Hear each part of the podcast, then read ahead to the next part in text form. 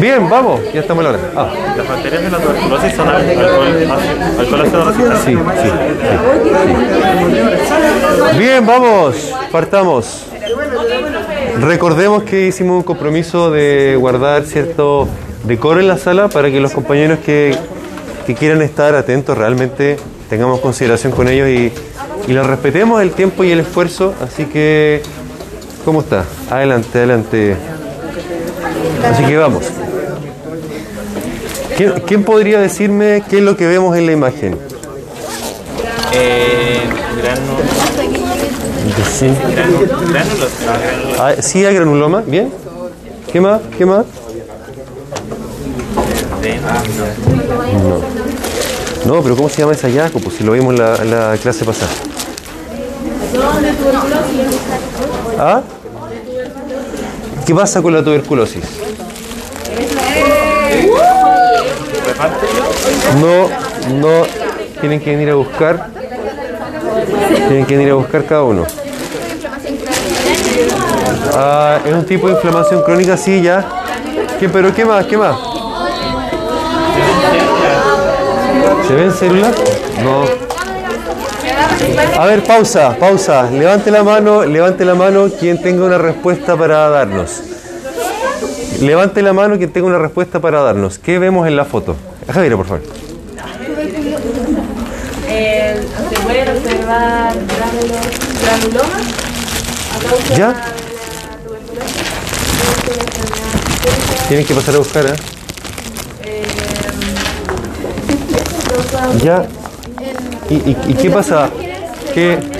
una tuberculosis súper avanzada, porque ya llegó al Eso, sí. Esa tenía, era una, una idea también importante. Eh, usted menciona que se ve en el intestino, ¿cierto? Eso es una forma especial de tuberculosis, habíamos dicho. Miliar se llama, ¿cierto? Tuberculosis miliar. ¿Y por qué se llamaba tuberculosis miliar?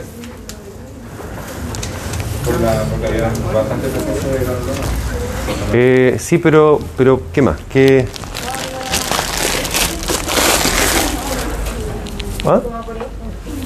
Ya, los, los puntitos, ¿qué significaban? ¿Qué significaban los puntitos? ¿Qué, ¿A qué se asemejaban? Mijo se llama, ¿cierto? Un cereal que se parece a la quinoa, que son granitos. Eh, y el significado que tiene eh, para, digamos, como para uno como profesional clínico es que es una tuberculosis que está en etapa avanzada, muy avanzada, donde eh, si lo normal, de hecho lo normal para la tuberculosis es que quede esto confinado a un granuloma, en este caso eh, se diseminó por todo el cuerpo, ¿cierto? Se diseminó. ¿Mijo? No, son granulomas. forma de mijo. Exacto. Sí, exactamente. Sí, por favor. Puede hacer, puede hacer. Va- vengan a sacar dulce si quieren. Vengan a sacar dulce. Menos plátano. No la, no la hago circular más porque sacan.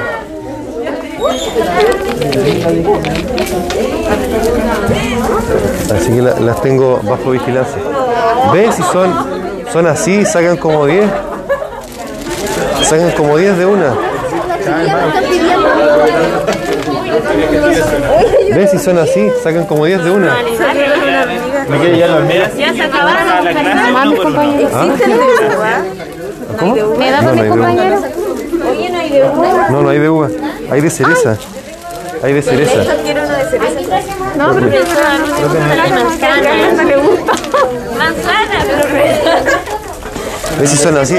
Esto, esto, esto es como, esto es como, ya, reparta, reparta. Esto es como, como cuando uno va a la plaza, como cuando uno va a la plaza y, y tira amiguitos de pan. ¿Me está diciendo paloma? Dale. ¿Ves si así son? Sí. Salta, salta, salta. Muchas gracias. Tome, tome, reparte, reparte. Repártase, repártase. Gracias. Ya, eso. Ya. Reparte.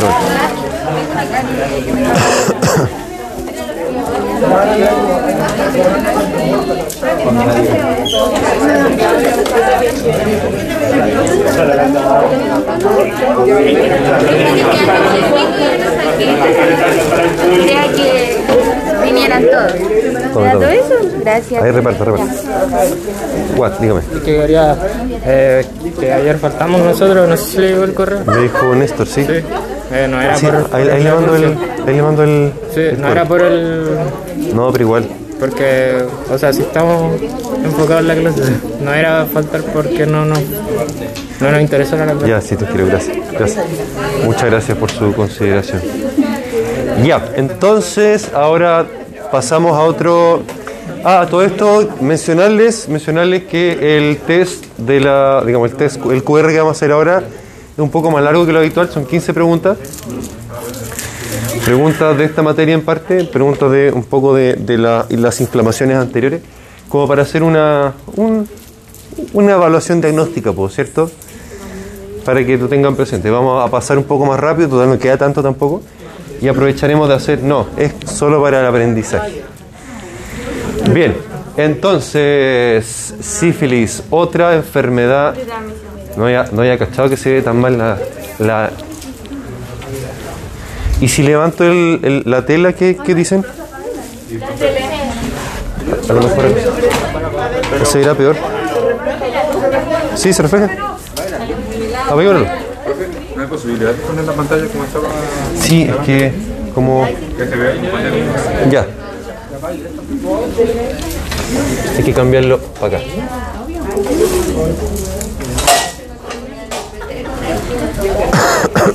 ya. Entonces, ¿alguien sabe algo de la sífilis? ¿Qué es la sífilis? Bien, primer gran concepto, se trata con penicilina, una enfermedad de transmisión sexual. Causada por espiroquetas. Muy bien.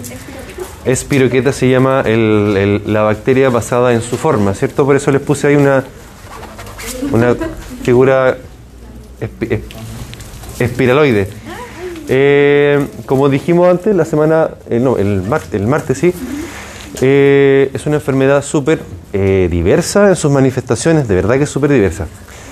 Ahora solamente les pido que se aprendan la primera manifestación de la sífilis, porque es una lesión súper típica, característica, con una evolución característica y que puede aparecer en cualquier parte del cuerpo donde ocurrió el contacto con, la, con el microorganismo. En cualquier parte. Si bien. Ah, dígame. Es una enfermedad que, si, por ejemplo, una persona tiene contacto con alguien con sífilis, ¿sí o sí se la va a contagiar? Sí, claro. Salvo que por sus mecanismos propios defensivos no lo contraiga. Donde ahí entran un montón de factores. La integridad de la piel, el pH de la piel, la presencia de, anticuerpos, digamos, innatos que están presentes en las superficies corporales que, también atacan eh, bacterias y otros micro- microorganismos, evitando que pase una infección real, pero en general sí. Igual que el VIH. Todas las infecciones que uno tiene, no sé si lo vieron ya en microbiología, todas las infecciones que uno contraiga dependen de la carga de bacterias que uno, que uno ab- absorba, digámoslo, digámoslo así. Exactamente, depende de muchos factores el que uno, el que uno desarrolle la enfermedad o no. Eh, siempre entendiendo que hay un equilibrio entre los factores del huésped, ¿cierto? Uno, igual que la injuria, igual que la injuria. Depende del equilibrio entre los factores del huésped. Si uno está sanito, es más probable que cueste mucho eh, contagiarse con la enfermedad eh, y la, el microorganismo. Depende de la virulencia, depende de la cantidad también. Supongamos, no sé si han escuchado que es difícil contagiarse de VIH, salvo que haya mucha exposición al VIH. Porque el, el- VIH es un virus que es súper inestable, que, se, que, es súper vulnerable al, al- al aire ambiente, por ejemplo, es un, un virus que no es muy, no es muy vivo para sobrevivir. Pero, eh, entonces por eso que como que cuesta que sobreviva y pase a otra persona. Sin embargo, si esa persona contagia, tiene gran cantidad, gran, cantidad de eliminación del virus en sus secreciones, por ejemplo, o en la sangre, es mucho más probable que lo infecte. Cuando ustedes se pinchen, tengan un accidente cortopunzante atendiendo pacientes, aunque sea con VIH, la probabilidad de que se contagien es menos del 1%, mucho, 0,0001, supongamos, por ahí. Eh, o sea, sí se contagian, sí se contagian, pero es muy baja la probabilidad. Justamente, dígame.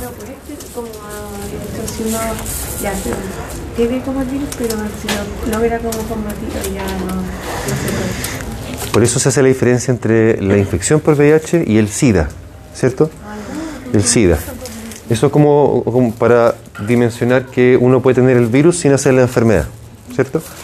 Eh, también a, niveles, a, a niveles no, en etapas precoces uno justamente puede tener el virus, pero no llegar a establecerse como una infección crónica.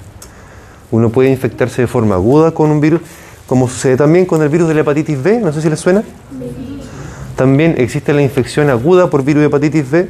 No sé si han tenido casos conocidos, o, o quizás ustedes mismos, ¿por qué no? De personas que se infectan con el virus de hepatitis B y después le hacen los exámenes para ver si efectivamente quedó con la infección crónica o no. Sucede, ¿cierto? Sucede que pueden haber infecciones agudas que se resuelven solas. Y eso depende, por supuesto, de la condición previa de la persona. Eh, ¿hmm? Justamente, si el sistema inmune de esa persona funciona bien, está sanito, sanita, de lo que sea, de acuerdo, no hacemos la infección. En la sífilis, ah, es una enfermedad, ¿cierto?, de transmisión sexual, o venérea, venérea por Venus, la diosa griega, no, romana, del amor, ¿cierto? Venus, venérea, es causada por espiroquetas denominada treponema pallidum y tiene esa forma de espiral, por eso se llama espiroqueta. Eh, entonces, la, la pregunta que siempre les pongo, ¿no? Si usted recibe, ve una muestra de un tejido donde aparecen espiroquetas, una persona con una lesión características de, que tiene ciertas características o ha tenido cierta evolución, el diagnóstico va a ser claramente, ¿cierto? Ahora, igual como trascendiendo un poco más allá de lo, de lo histopatológico, para el manejo con, con pacientes, digamos, y también para que lo sepan como de cultura general, eh, general médica, digamos, para el diagnóstico en la clínica existen dos grandes grupos de exámenes, que son aquellas que detectan el anticuerpo contra el anticuerpo específico contra la bacteria, se llaman pruebas treponémicas, y aquellas que detectan anticuerpos inespecíficos contra la bacteria. Esas son las pruebas no treponémicas. Son menos específicas. Las específicas, perdón, las directas, o también llamadas treponémicas, por el nombre que tiene la bacteria, ¿cierto? Treponema pallidum, son pruebas que detectan en la sangre la presencia del anticuerpo específico contra el treponema pallidum. Recordemos que los linfocitos B y las células plasmáticas fabrican anticuerpos que son las inmunoglobulinas, ¿cierto? Las inmunoglobulinas, particularmente la inmunoglobulina G, que es la más específica de la, de la familia de las inmunoglobulinas. Y eh, como bien hemos señalado previamente, el linfocito B es como el servicio de inteligencia del ejército del sistema inmune, donde estudia el enemigo para fabricar un arma específica contra ese enemigo. Bueno, las pruebas treponémicas detectan ese anticuerpo específico contra ese enemigo. Eh, como es tan preciso, tiene sentido, se imaginarán que son pruebas mucho más caras, no, no de tanto acceso como las otras, que son las eh, indirectas, las no treponémicas. Esas detectan anticuerpos que se parecen al antígeno, pero no son tan, tan parecidas al, antígeno, al anticuerpo específico. Esa es la diferencia, en la precisión que tienen para detectar los anticuerpos que se genera contra una contra la otra. Los linfocitos que pruebas. Eh, sí, sí, justamente, porque además, como lo veremos más adelante, la fabricación de estas inmunoglobulinas, los anticuerpos, va pasando por etapas. Eh, primero se van fabricando inmunoglobulinas inespecíficas y luego más específicas conforme va pasando el tiempo, toda vez que el sistema inmune esté sano, suficientemente sano para llegar a esa etapa de fabricar algo específico de. Las no serían más susceptibles a dar un falso positivo. Exactamente, exactamente. Es una muy buena pregunta. Julián dijo, la pregunta fue, si las no treponémicas eran más susceptibles de dar un falso positivo o un falso negativo. Sí, tal cual. De hecho, sin ir tanto más lejos, hay enfermedades autoinmunes que pueden dar falsos positivos en las pruebas no treponémicas. ¿Alguien le suena algún examen de sífilis? ¿Cómo se llaman? ¿Algún nombre, no? Ahí los vamos a mencionar y les voy a terminar la idea. Entonces, pruebas treponémicas o directas eh, detectan el anticuerpo generado contra el antígeno del treponema pallidum, específicamente contra el treponema pallidum. El FTA, las pruebas de aglutinina y el TPHA. Siglas que por ahora quizás no significan mucho, eh, pero, pero que quiero que asocien ese nombre, esa sigla, con el concepto de examen directo. Eso que están en pantalla. Y a su vez, pedirles que recuerden cuáles son las pruebas indirectas o no treponémicas, que son esas que están ahí. Que yo, de más que la- lo han visto por ahí en alguna orden médica, algún examen preventivo, RPR, VDRL, ¿les suenan? Ya, bien.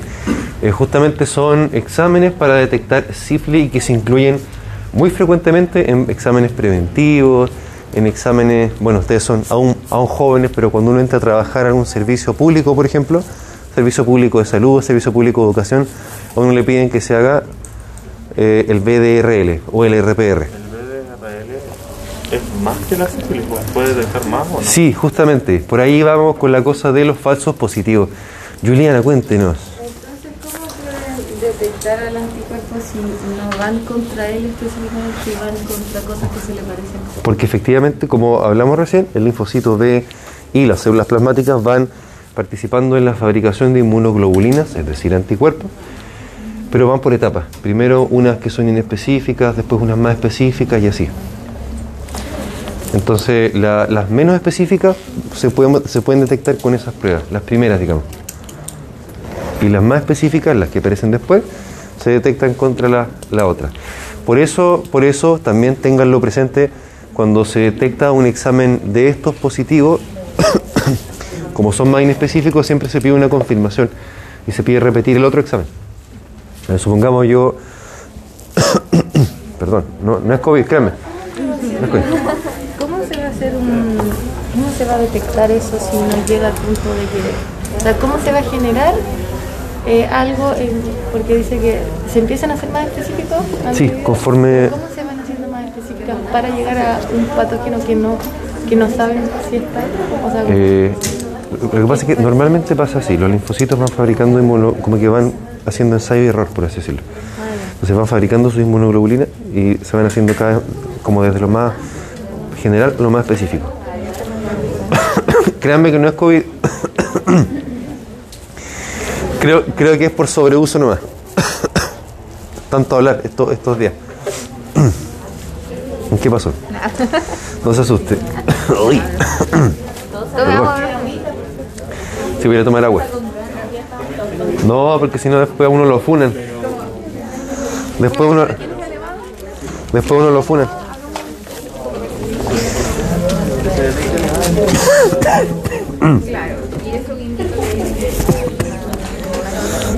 Sangre, ¿o no?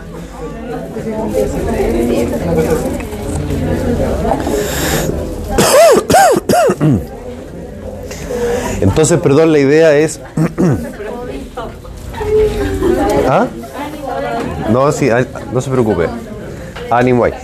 Entonces, la, la idea es paciente o persona que tiene el examen, uno de estos positivos, como es inespecífico, se pide siempre repetir el otro. Entonces, supongamos. Miren, cuando yo entré a trabajar al servicio público eh, el año 2013. no, salió negativo. Me pidieron hacer una radiografía de tórax y un RPR. eh, o no, parece que fue el BDRL. Súper absurdo porque podrían pedir, no sé, la glicemia para saber si uno tiene diabetes o no, para saber en qué condiciones está realmente la persona, pero piden solamente eso. Bueno, esos son, son protocolos que son del año 50, más, y nunca se actualizaron. si hubiera salido positivo el RPR,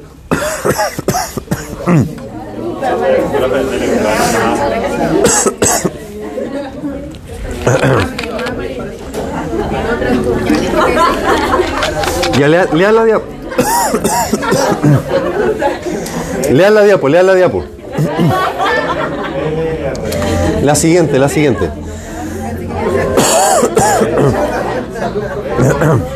lean la diapo, lean la diapo.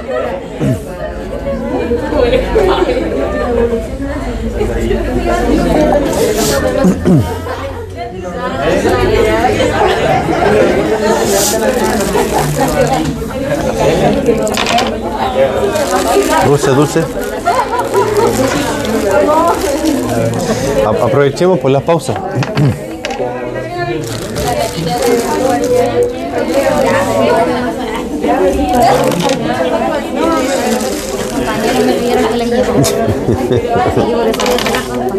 Sí, saquen más.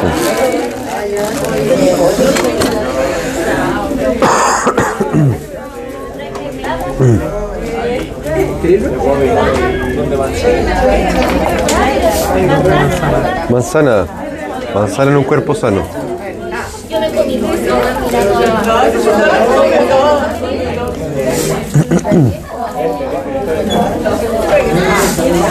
Veamos, entonces, por favor. Ya, intentemos, intentemos seguir.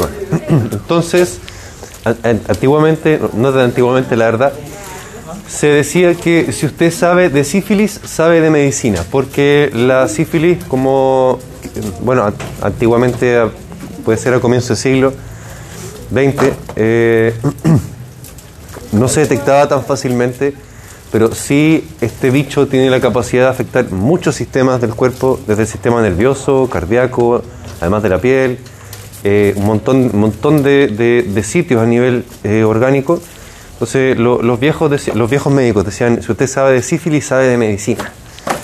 Porque como está sugerido en la diapositiva, eh, esta enfermedad tiene distintas etapas. La sífilis primaria, cuando uno se eh, contagia por primera vez, la sífilis secundaria cuando se reactiva, sífilis terciaria cuando la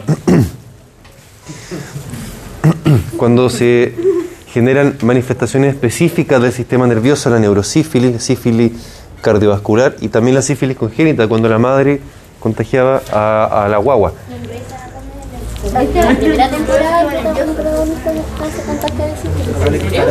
No. No?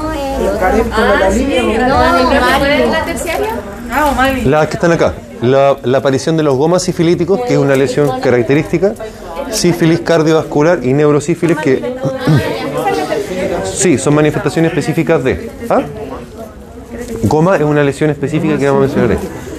Que es esa, esa, ese es el goma. ese es el goma. A su goma Este, ese. del del hígado. Claro, Pero ese- el que está aquí, el que está acá. Como un granuloma. Ese que está ahí. ¿Y a nivel cardiovascular qué pasa? ¿Ah? Es un lóbulo hepático. O sea, no, es que ahí está el goma, es esa la cosa eh, rojita que dibujan ahí. ¿Y a nivel cardiovascular qué pasa? Mire, la- las dilataciones de la arteria aorta. Dilatación. Aneurisma aórtico.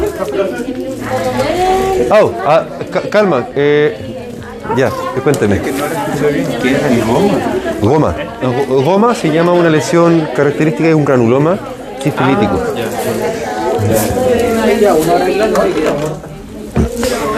La que, la que yo les voy a pedir que se aprendan ahora, porque más adelante en pato oral van a tener que aprender más todavía, es la lesión de la sífilis primaria. La lesión de la sífilis primaria, que es la, la primera infección que uno tiene, se llama chancro. ¿Les suena esa palabra? Chancro sifilítico. El chancro sifilítico se caracteriza por presentarse eh, en la zona donde ocurrió el contacto, sea genital o no, en cualquier parte puede ocurrir, en dos a cuatro semanas después de la exposición. Una lesión papular, ¿qué significa pápula? Es un aumento de volumen. Es un aumento de volumen, como una ronchita, pero dura, no, no desaparece si uno la comprime. Indolora al comienzo, que al progresar se ulcera en el centro, se hace una herida, y es posible encontrar linfadenitis regional, o sea, de acuerdo hacia donde drene esa zona, los ganglios linfáticos van a estar también inflamados. Uy, me obstruí. Ando con. Tengo un chancro en el. No. El chancro. El chancro cura sin dejar cicatriz, es decir, desaparece después de la evolución. en ausencia de tratamiento. O sea, aunque no se ocupe la penicilina, como bien dijo Miguel, para tratarla, el chancro va a desaparecer. Lo peligroso ahí es que desaparece el chancro, pero la sífilis sigue estando ahí. Entonces, por ejemplo, si hay que describe eso, nosotros deberíamos pensar que Exactamente. Hay que pensarlo, mandar a pedir el examen de sangre, que fue lo que dijimos recién, para descartarlo, porque la- la- el bicho pasa piola por mucho tiempo y tiempo después se reactiva como una sífilis secundaria. Y esa persona... ¿ah?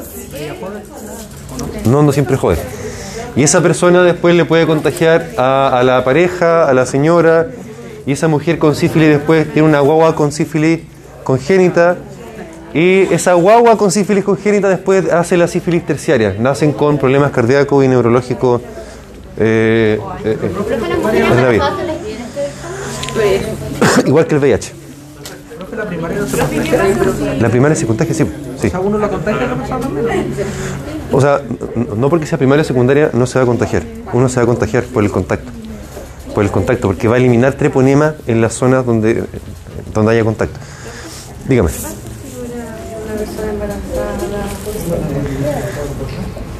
¿Cómo? Hay que tratarla. Puede no pasar nada. Puede no pasar nada, porque si al principio del embarazo se trata. Al tiro, con penicilina. También, mismo. ¿Y hay otro medicamento que no sea la penicilina? No. ¿Qué pasa con las personas que son alérgicas? O sea, igual se pueden ocupar otras cosas, pero en el caso de la embarazada, si no es penicilina, es más riesgoso para el. Para el bebé. Claro, ya, dice, hay- ya a nivel especializado hay que tomar la decisión de sí o no. Porque, Qué complicado. sí, por eso, por eso la importancia era. Por eso la importancia era la prevención. Ahora. au, au, au, au. Si no se puede tratar y sacan a la guagua por cesárea igual puede estar Sí, se trata la guagua. Se, se trata la guagua. La única forma de tener sífilis terciaria es haber nacido con. Haber nacido con, sí. No, no, haber nacido con. Ya. Por eso- Pero la secundaria es evolución. La primera que se quedó piola y después se reactivó. ¿Ah? No, no, no, no, ya es más difícil. No, no.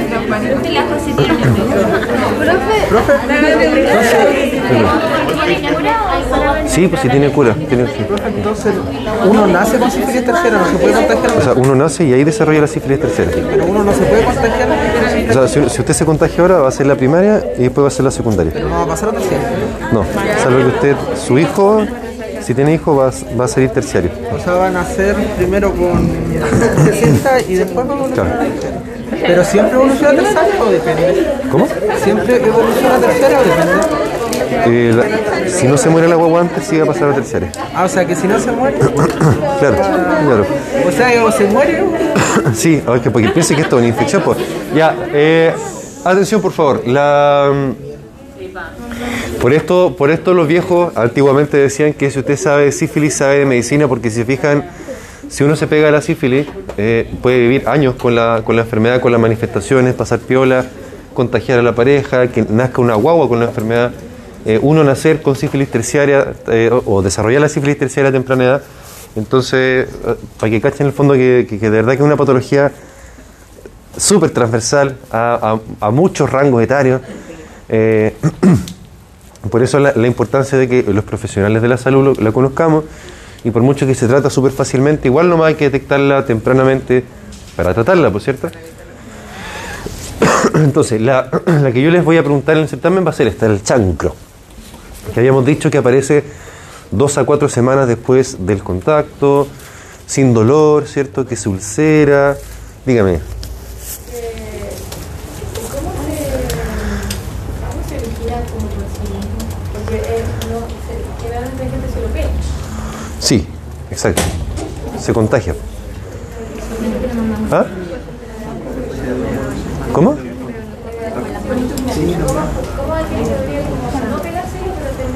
No, se lo pegó. De alguna parte se lo pegó. No, no. Parte así, pues con el chancro.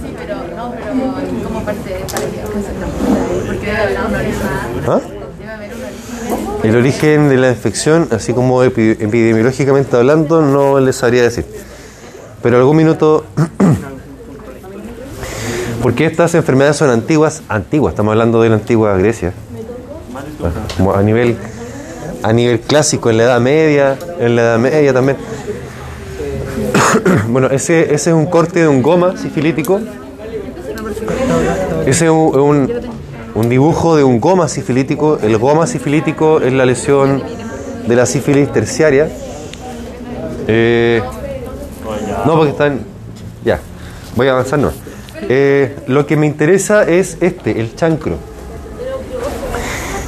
Este es, así es un chancro, y que como recordamos aparece en la zona donde hubo contacto, eh, pasado el tiempo después del mes, se, aparece una úlcera, ¿cierto? Se, se hace una herida, la zona, las- el- el la ronchita que salió, o sea, en este caso hubo contacto ahí en la zona, acá en el caso de los labios de la vagina.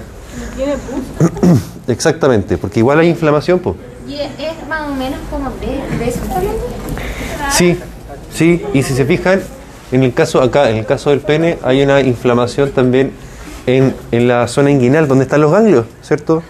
De la zona inguinal. Entonces, cuando usted. Porque la linfa drena justamente hacia los ganglios.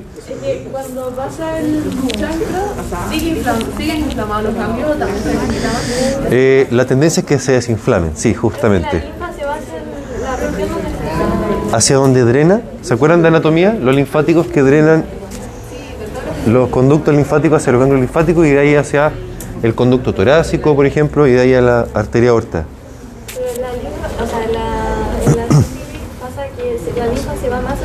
No se No. está drenando bien. No, no, es que normalmente pasa eso con cualquier infección. O con más bien dicho, con casi cualquier infección, con alguna es más localizado.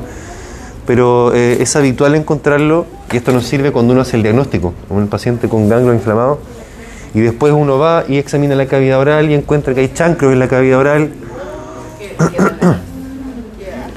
ya, pero piensa usted que ustedes van a ser odontólogos, van a ser profesionales especializados en cuadros de la cavidad oral, ¿cierto? Por tanto, deben, deben estar capacitados para por ahora saber que existe, saberse la descripción, la evolución en patología oral. En el próximo semestre el próximo año también van a volver a verlo, van a aprenderlo con lujo de detalle. ¿Ah? Es que, bueno, ahí va a aprender con los profes odontólogos a examinarlo bien como corresponde, eh, en, en lo micro también, para, para llegar al diagnóstico correcto y además que a esto hay que asociarlo a la evolución pues, del cuadro. ¿Qué es lo que sucedió? Entonces, aquí viene lo delicado. ¿Qué pasa si llega un niño de 6 años que a usted le sugiere esa lesión? Puede ser, pues, puede ser, por cierto. Tiro a No, porque congénita no, se- tercera. no se manifiesta con chancro. Hay que llamar al tiro a. Las personas con sífilis terciaria igual pueden generar chancro, ¿no? No. ¿No? ¿qué hace? Bueno, hay, hay que hacer denuncia, hay todo un tema que es bastante más complejo. Eh, pero en el fondo, para que, para que, para que vean, po, ¿o qué pasa si ustedes van al domicilio de una persona postrada de 80 años que tiene Alzheimer? Eh, ¿Qué van a sospechar? ¿Qué van a sospechar? Pero si esas cosas existen. Esas cosas existen en la vida real y usted que va a ser profesional los va a enfrentar más frecuente de lo que uno quiera. Ahí hay que trabajar en equipo desde el director del establecimiento donde usted trabaja, si, si es el sistema público por supuesto, hasta usted se hace un oficio, una denuncia, después la mandarán a, a- a declarar justamente. Y se- por supuesto que esto o sea, uno hace la denuncia, pero el órgano fiscal es el que hace la, la investigación y la determinación del caso. ¿Ah? Porque, ¿por qué, ¿Por qué salen los chancros? ¿Cómo salen los chancros en una zona? Claro, pero, pero ¿cómo llega, pero cómo llega el chancro ahí? ¿O ahí? Entonces, un niño que tiene un chancro en la cavidad oral. Y ahí viene la importancia legal de saberse todas estas cosas. Dígame. No es como el, eh, no es, el protocolo no es como cuando el niño llega con su corte como de preguntarle primero cómo Es que depende. porque sí, En el caso de que son enfermedades de transmisión sexual. depende porque igual ha ido evolucionando, cambiando, pero, pero el statu quo, lo actual es, si está esta la sospecha, está habiendo una vulneración de, de la integridad, ¿cierto? Del, que si se, el estado actual de las cosas, si usted detecta esto, lo denuncia al tiro. Porque Pero o sea, golpe o una enfermedad de transmisión sexual. las dos. Los dos. Las dos, si las dos son vulneraciones de... Hay que hacer una investigación. Pero en, más adelante cuando, cuando pasen en forense... O sea, sí, pues, pero igual, igual está la sospecha. No lo va a borrar. Por ejemplo, al nivel postrado, no sé, porque le dieron la comida y justo, no sé, pues, tenía el chifle en la mano. Ya, pero ¿qué pasa si hace una biopsia? Eh, si le hace una biopsia y aparece... Claro, eh, diferente. que... ¿Qué pasa a nivel celular? Es como una inflamación. Sí, ah, aparece esto. No, es, es más complejo, es más complejo. ¿Cualquier menor de edad? ¿Cómo? ¿Es con cualquier menor de edad tendría que hacer la denuncia? Eh, sí, sí. Sí, pero ahí lo, lo van a ver con la... Oye, ya, eh, cuénteme, cuénteme, ¿qué pasó? en el embarazo del bebé, cuando nace, nace con eh, tercer, terciario. Sí, exacto. Eh, con lesiones a nivel del sistema nervioso central, o sea, con retraso, con problemas motores, con problemas cardíacos también, eh, o sea, digamos, con malformaciones, con malformaciones. Néstor, cuéntame. En el caso que estamos comentando acá, en el caso de que tú tengas una duda, ya llega el paciente, tienes la duda de que si es un chancro o lo confundes con otra patología, ahí lo más recomendable sería eh, hacer una prueba específica para... Claro, para claro, porque claro. así te aseguras que esa Claro, el, el problema es que, y esto ya nos salimos así de la materia, eh, a usted le van a preguntar, ¿por qué le está pidiendo exámenes de sífilis a un menor de edad? ¿Qué sospecha tiene usted? pero si después... Y si usted no lo dice, lo van a mandar a, a- a- a procesar como encubridor de... y si después O como que cometió un error. Y ya igual, igual se sancionan. pero se la- se sancionan por hacer la prueba. O sea, si- es que lo llaman a, a declarar. Ah, no, pero... Porque, Claro, lo que voy es que, o sea, es, es mejor asegurarse que decir, oh, tiene, tiene un chancro. no, de, todos no modos, de todos modos, pero igual, según los protocolos actuales, si usted pesquisa la situación, hay que denunciar igual. Ah, ya. Para bien y para mal, porque muchas veces uno también se puede equivocar y genera más trauma en la familia y en el niño. Entonces, para que también veamos que la ley no es absoluta, ninguna ley es absoluta. Eh, avancemos, avancemos, porque no- todavía nos queda y tenemos que hacer el test después. Ya. Entonces, el chancro sifilítico, ¿qué es lo que tiene? Células plasmáticas. ¿Cuáles eran las células plasmáticas? Sí, ¿cierto? Son el equivalente al linfocito B, pero en todos los tejidos. Son las células que fabrican los anticuerpos. Las que quedan fabricando los anticuerpos. Algunos linfocitos, pocos macrófagos, o sea, fundamentalmente células plasmáticas con una reacción a nivel vascular de células mononucleares. y como son lesiones de largo, de largo aliento, digamos, de largo plazo, también hay proliferación de endotelio, neovaso sanguíneo. Concordante con lo que hemos visto hasta este minuto de inflamación crónica. Se me pasó la tos, parece que eran unas secreciones raras que estaban por ahí. Alrededor del vaso sanguíneo. Eh, sí, en el tejido. No, no en el lumen, sino que...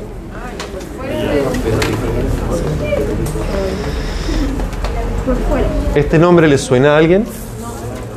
Amiloidosis típico de las películas médicas, Grey's Anatomy, Doctor House, etc.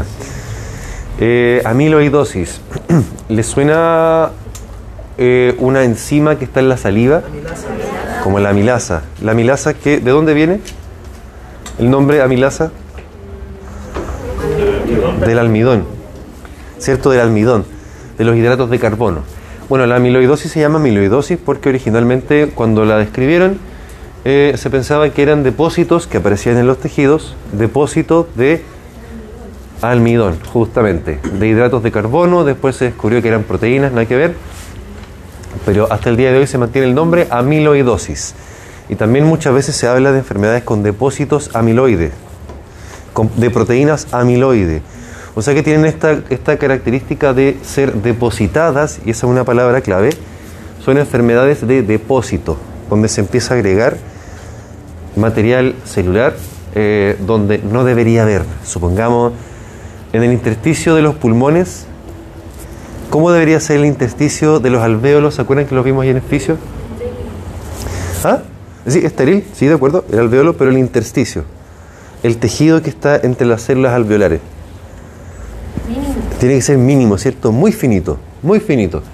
Pero muchas enfermedades de depósito, tales como la amiloidosis o la sarcoidosis, que viene después de esta, que son enfermedades de depósito, se deposita material proteico en ese intersticio, haciendo que sea más grueso. ¿Y qué pasa si el intersticio de los alvéolos es muy grueso? Tal cual. Y más específicamente, problemas respiratorios y más específicamente a nivel del intercambio. Porque la membrana respiratoria se hace más gruesa. ¿Cierto? Perdón. ¿De material proteico? ¿Ah? ¿Solo de material proteico? Sí, proteico o glicoproteico. Entonces es un conjunto de enfermedades. ¿ah? No, no, no. Es un conjunto, ¿cierto?, de enfermedades que tienen en común el depósito, esa es la palabra clave, depósito, de material fibrilar proteico denominado amiloide, depósitos de amiloide. ¿Dónde está lo otro relevante acá? Que las enfermedades crónicas eh, cursan con, es decir, sucede que se liberan muchas proteínas que son, como las veremos en la clase siguiente, son proteínas de reacción a inflamación. Se dice que son proteínas de, de fase aguda, como la PCR. La PCR, proteína C reactiva, ¿cierto? No confundir con la PCR, el examen encadenado polimerasa. Que la inflamación es crónica, el hígado sintetiza proteínas que son de fase aguda, tales como la proteína C reactiva. Resulta que estas proteínas de fase aguda, con algunas enfermedades crónicas, inflamatorias crónicas, se comportan igual que una amiloidosis. Entonces una inflamación crónica también puede producir que en los tejidos, en los riñones, por ejemplo, el glomérulo, que normalmente es un ovillo de células súper finitas, se empieza a llenar de material proteico que no debería estar ahí. ¿Y qué va a suceder con el filtrado glomerular en ese caso? Si se empieza a engrosar, se enlentece, empiezan a fallar los riñones justamente por acumulación de material proteico que no debería estar ahí. ¿Cómo se elimina eso? No se elimina. Son enfermedades, eh, digamos, en primer lugar hay que señalar, en primer lugar hay que señalar que las amiloidosis primarias, es decir, las amiloidosis que existen por sí solas, digamos, son raras, son muy raras de ver. Y más frecuentemente este fenómeno ocurre secundario a una enfermedad crónica inflamatoria, como la señalamos previamente. Eh, desde el punto de vista eh, histológico, la amiloidosis puede tener, puede verse en una muestra proteínas que son fibrilares y no fibrilares. Eso es una clasificación, digamos, como materia dura para aprendérselo eh, como, digamos, parte de la materia. eh, que se clasifican a su vez en proteínas de amiloide de cadena larga y de amiloide asociado y otras. Eso es como para complicar un poco la vida nomás, pero, pero, pero lo relevante... ¿ah?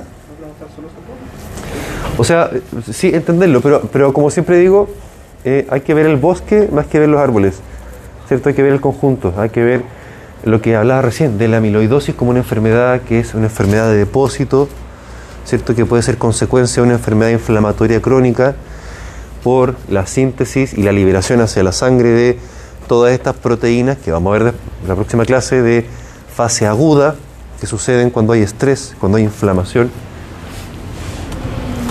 Por ahí sale un mono. Más nombres, más nombres para complicarse un poco más la vida. Eh, pero acá está, dígame. Eh, las de fase aguda solo tienen como esa función como de, de, enfermedad o igual Sí, ti- tiene una función que la explicaremos en la próxima semana. Tiene que ver con la aglutinación de los glóbulos rojos. No hay problema, no hay problema. Ya, eh, entonces, como les mencioné hace un rato, existen amiloidosis que son primarias. Es decir, existen por sí solas. Y también tenemos amiloidosis, va, se ve más grande acá. Y también existen las amiloidosis que son secundarias a enfermedades crónicas, o a otra enfermedad. En ambos casos, lo que va sucediendo es que se deposita, como digo, este material amiloide, esta proteína que se parece al almidón, eh, según los, los primeros que describieron esta, esta enfermedad, eh, y que se va depositando en los tejidos, depositando hasta engrosarse intersticios que deberían ser finitos, depositarse hasta generar fallas en los riñones, depositarse en la médula ósea, supongamos, haciendo, eh, ocupando el espacio que debería estar ocupando las células madre hematopoyéticas, por tanto generando fallas a nivel orgánico. ¿Ah? También podría generar, eh, generarse fenómenos tipo esclerosis. En, ¿Qué están mirando? Eh, fenómenos tipo esclerosis en los vasos sanguíneos y en el sistema nervioso. Eh, también produciendo eventualmente serostomía a nivel salival. ¿Hay un tejido que no? Eh, no me suena. En los eritrocitos no se van a depositar. No alcanzan a depositarse. Pero por eso son enfermedades sistémicas que afectan todo. Son raras, no son lo más frecuente de la vida, pero existen. Existen.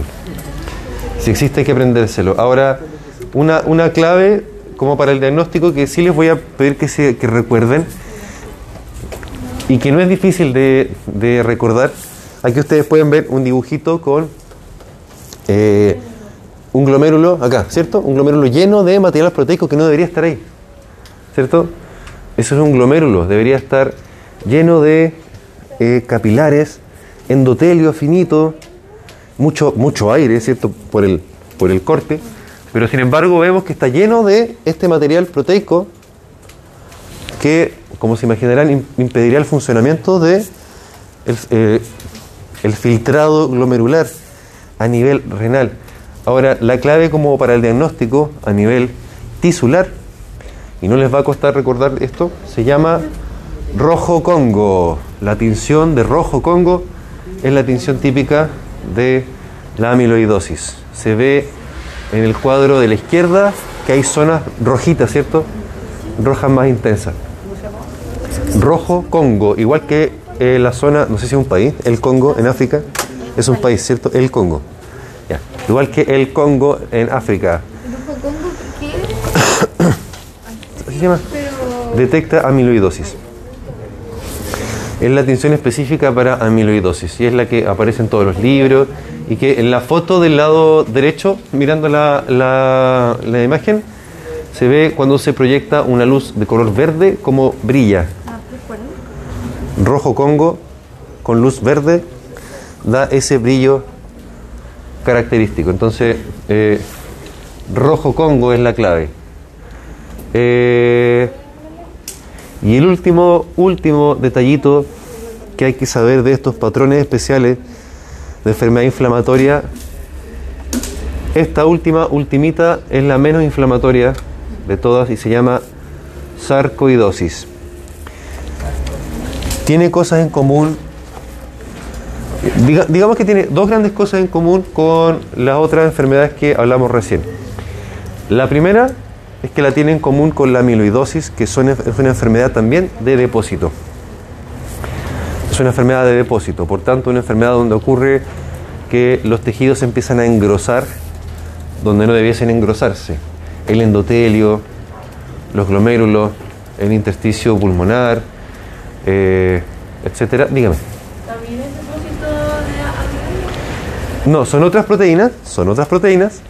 Y lo otro que tienen de especial, como para compararlo con enfermedades que mencionamos recién, es que las lesiones son más o menos similares a las de la tuberculosis. O sea, volvemos a la tuberculosis una vez más.